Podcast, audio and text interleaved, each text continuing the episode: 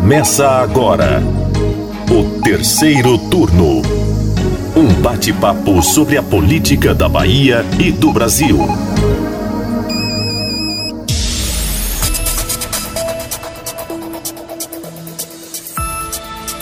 Olá, sejam bem-vindos ao terceiro turno, podcast sobre política baiana do Bahia Notícias. Eu me chamo Lucas Arraes, sou repórter aqui do site e hoje para o nosso bate-papo conto com a presença do Rodrigo Daniel, também repórter. Oi, Rodrigo.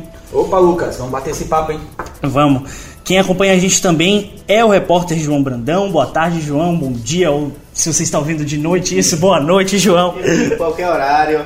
É, olá a todos. A gente está dando esse pontapé aí. Vamos em frente. A estreia vai ter muitos erros aqui. Tenha certeza disso. Tá ouvindo você que está nos ouvindo, pode ter certeza que você pode dar risada a qualquer momento de alguma piadinha ruim que o Rodrigo Daniel normalmente conta. Com certeza.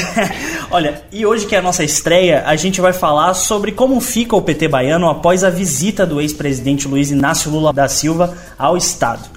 É, o Lula, ele, quando saiu da prisão, veio para Salvador na última semana participar de uma reunião da Executiva Nacional do partido.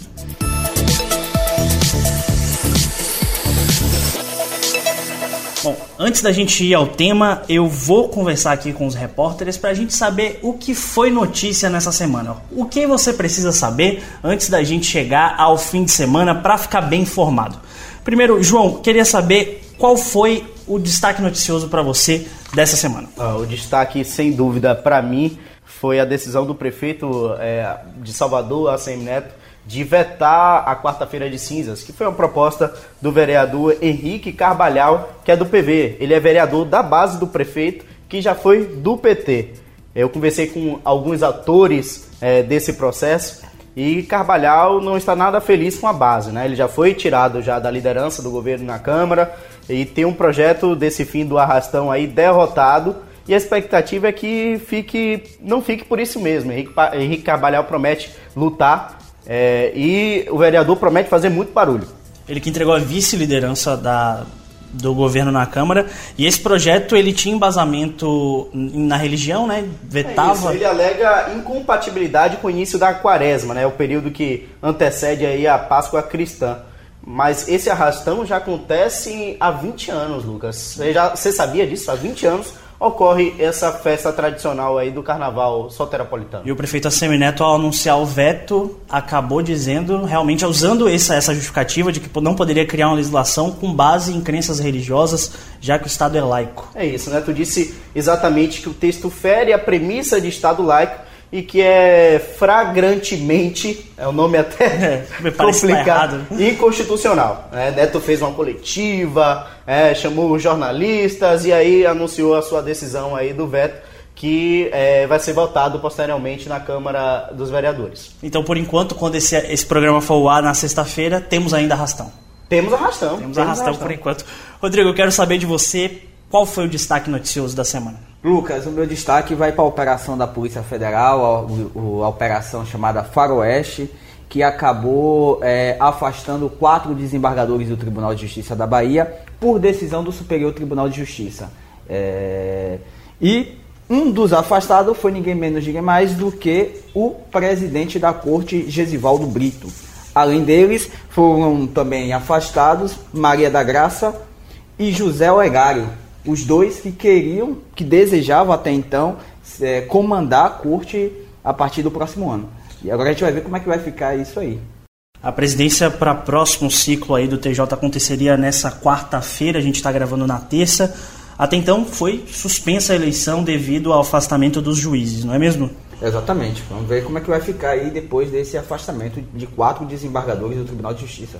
Tá bom, essas foram as notícias que você tem que saber antes de terminar essa semana. E agora a gente vai para nossa discussão, nosso tema central do podcast do terceiro turno. A gente vai falar sobre a passagem do ex-presidente Luiz Inácio Lula da Silva à Bahia. Exatamente. Lula chegou a Salvador na quarta-feira, dia 13 de novembro, para um jantar na casa do governador Rui Costa. Participaram do encontro a presidente nacional do PT, Gleisi Hoffmann, a, o presidente atual do PT baiano, Everaldo Anunciação, o presidente eleito, Eden Valadares, além de dois governadores petistas. Governadora do Rio Grande do Norte, Fátima Bezerra, e o governador do Piauí, Wellington Dias. Inicialmente, esse seria um encontro para discutir o consórcio dos governadores do, no do Nordeste mas devido à presença só dos governadores petistas e do quadro do PT, a gente fica aí achando que o PT sim e o, os próximos anos do partido devem ter sido pauta para esse jantar no Palácio de Ondina. Jo, é, Rodrigo, você que acompanhou a passagem de Lula por aqui, qual foi o tom dos discursos do ex-presidente que no dia seguinte falou para a imprensa durante o encontro da Executiva Nacional do partido? A passagem do ex-presidente não deixou de ser um palanque político aqui já para 2022, né, Lucas? É, o ex-presidente chegou a dizer que o PT vai estar sim na disputa em 2022, já antecipando aí a eleição. É, já deixou bem claro que se ele não for candidato por uma questão jurídica, né, vale, vale lembrar que ele é, foi solto por uma decisão do Supremo Tribunal Federal que é, que proíbe prisão em segunda instância, mas ele continua proibido, inelegível, com base na, é, na lei da ficha limpa. E ele deixou bem claro que o PT estará na disputa em 2022, se não for com ele, vai ser com o governador da Bahia, Rui Costa, ou com o ex-prefeito de São Paulo, Fernando Haddad, que foi candidato do partido no ano passado. Me deixa, me chama a atenção porque existia muito a ideia de que o ex-presidente, ao deixar a prisão, iria sim é, intensificar e iria insistir na imagem de candidato à presidência da República, mesmo impedido atualmente pela lei da ficha limpa. Entretanto, em discurso, né, em, em fala à imprensa, ele fez um aceno ao governador Rui Costa, que já manifestou desejo em concorrer à presidência, e ao Fernando Haddad. Ele aos jornalistas diz que pode subir ao pode subir a rampa do Palácio do Planalto, né? Pode ir para o Palácio da, da Alvorada, onde mora o presidente em 2022, ou pode acompanhar um desses dois quadros, Rui e Haddad. Foi interessante porque antes de deixar a prisão, teve uma estremecida aí na relação entre Lula e o governador Rui Costa. O governador deu uma entrevista à revista Veja, onde falou, manifestou seu desejo de concorrer à presidência, falou que sim, poderia ser candidato e falou que o PT não dependia de alianças baseadas, não deveria fazer alianças apenas baseadas na bandeira do Lula livre o ex-presidente emitiu uma carta é, respondendo o governador Rui, Rui Costa, é, dizendo que não, né, que o governador estava olhando apenas com o olhar das alianças que ele tem aqui na Bahia. O governador que é aliado do PP, do PSD, partidos que nacionalmente apoiaram a, a, o impeachment da ex-presidente Dilma Rousseff. João, como é que ficou o clima aí nesse encontro do PT depois de algumas desavenças entre o governador e o ex-presidente? Olha, eu fui nesse evento é, do PT aqui em Salvador, o encontro é, nacional, né, da, interno, e é, os petistas é, acham que é, não é ex-presidente, é presidente da República Luiz Inácio Lula da Silva. E não é só da boca para fora, eles é, tratam como se fosse mesmo tanto que a equipe é, é, de segurança é uma equipe bem reforçada e os jornalistas tiveram dificuldade para cobrir o evento. Eu não consigo imaginar ainda como é, os jornalistas não puderam ter acesso, sendo que o discurso é, do ex-presidente Lula e os outros discursos lá foram é, transmitidos ao vivo né, pelas redes sociais é, do PT e, e do ex-presidente mas os jornalistas não tiveram acesso a essa sala. Eu conversei com alguns personagens lá na hora, o Pelegrino,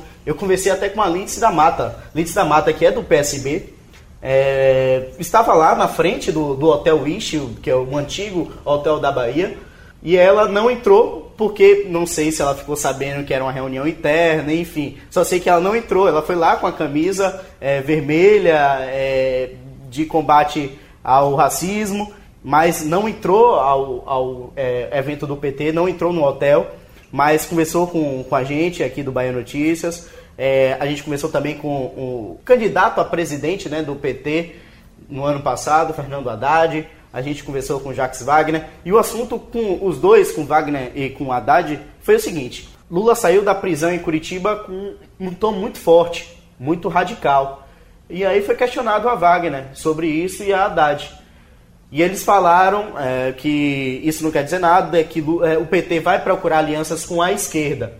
não é, simplesmente ignorou é, os outros partidos.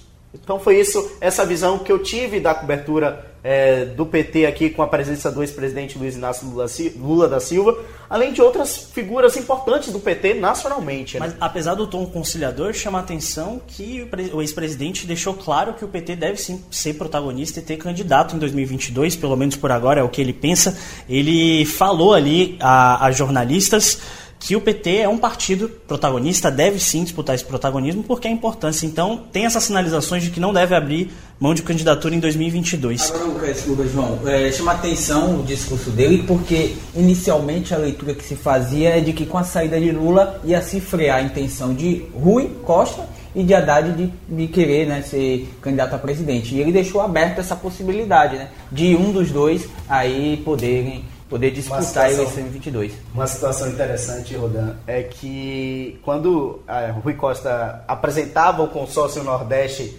é, numa mesa com Fernando Haddad, Gleice Hoffmann, é, Lula, é, Wagner, é, presidente Everaldo Anunciação do PT aqui no estado, o presidente eleito Eden Valadares, enfim, uma mesa composta por vários membros graúdos do Partido dos Trabalhadores e aí Rui Costa fala, sempre comparava a Bahia com São Paulo.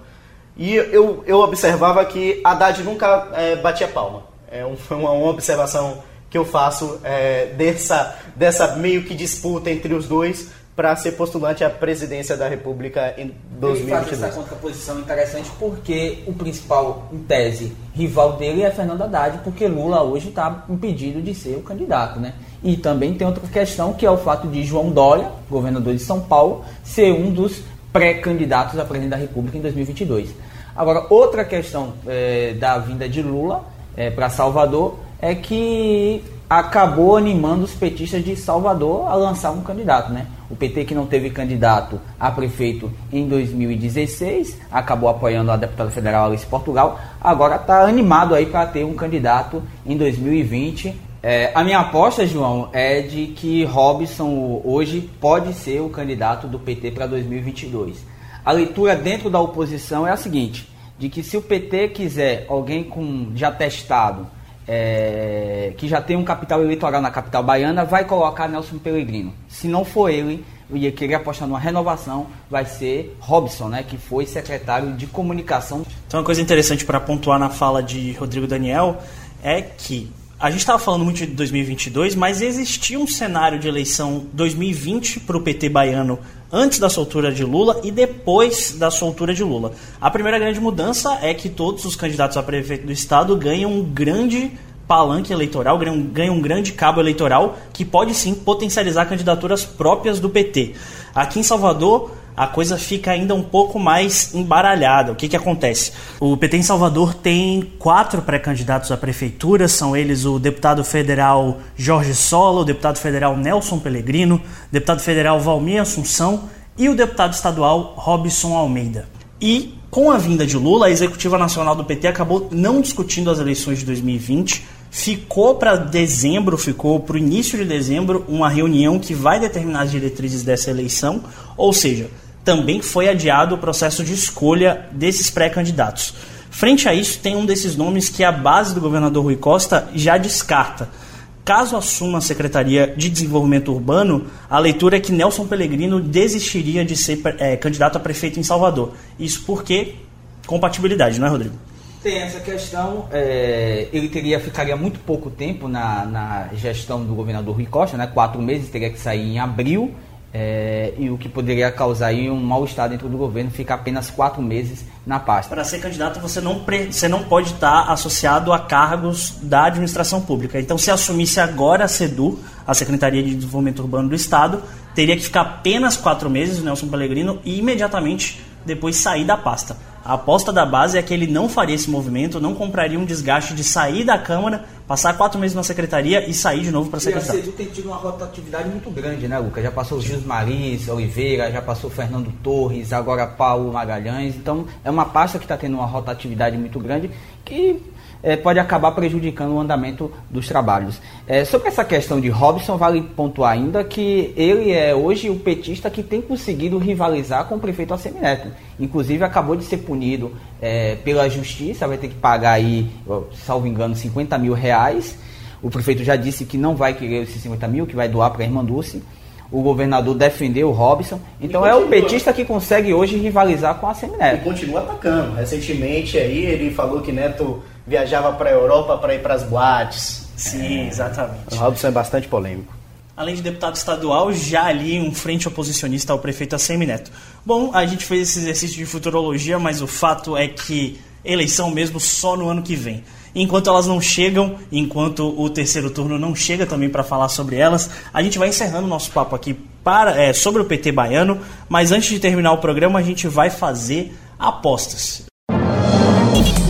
Terceiro turno.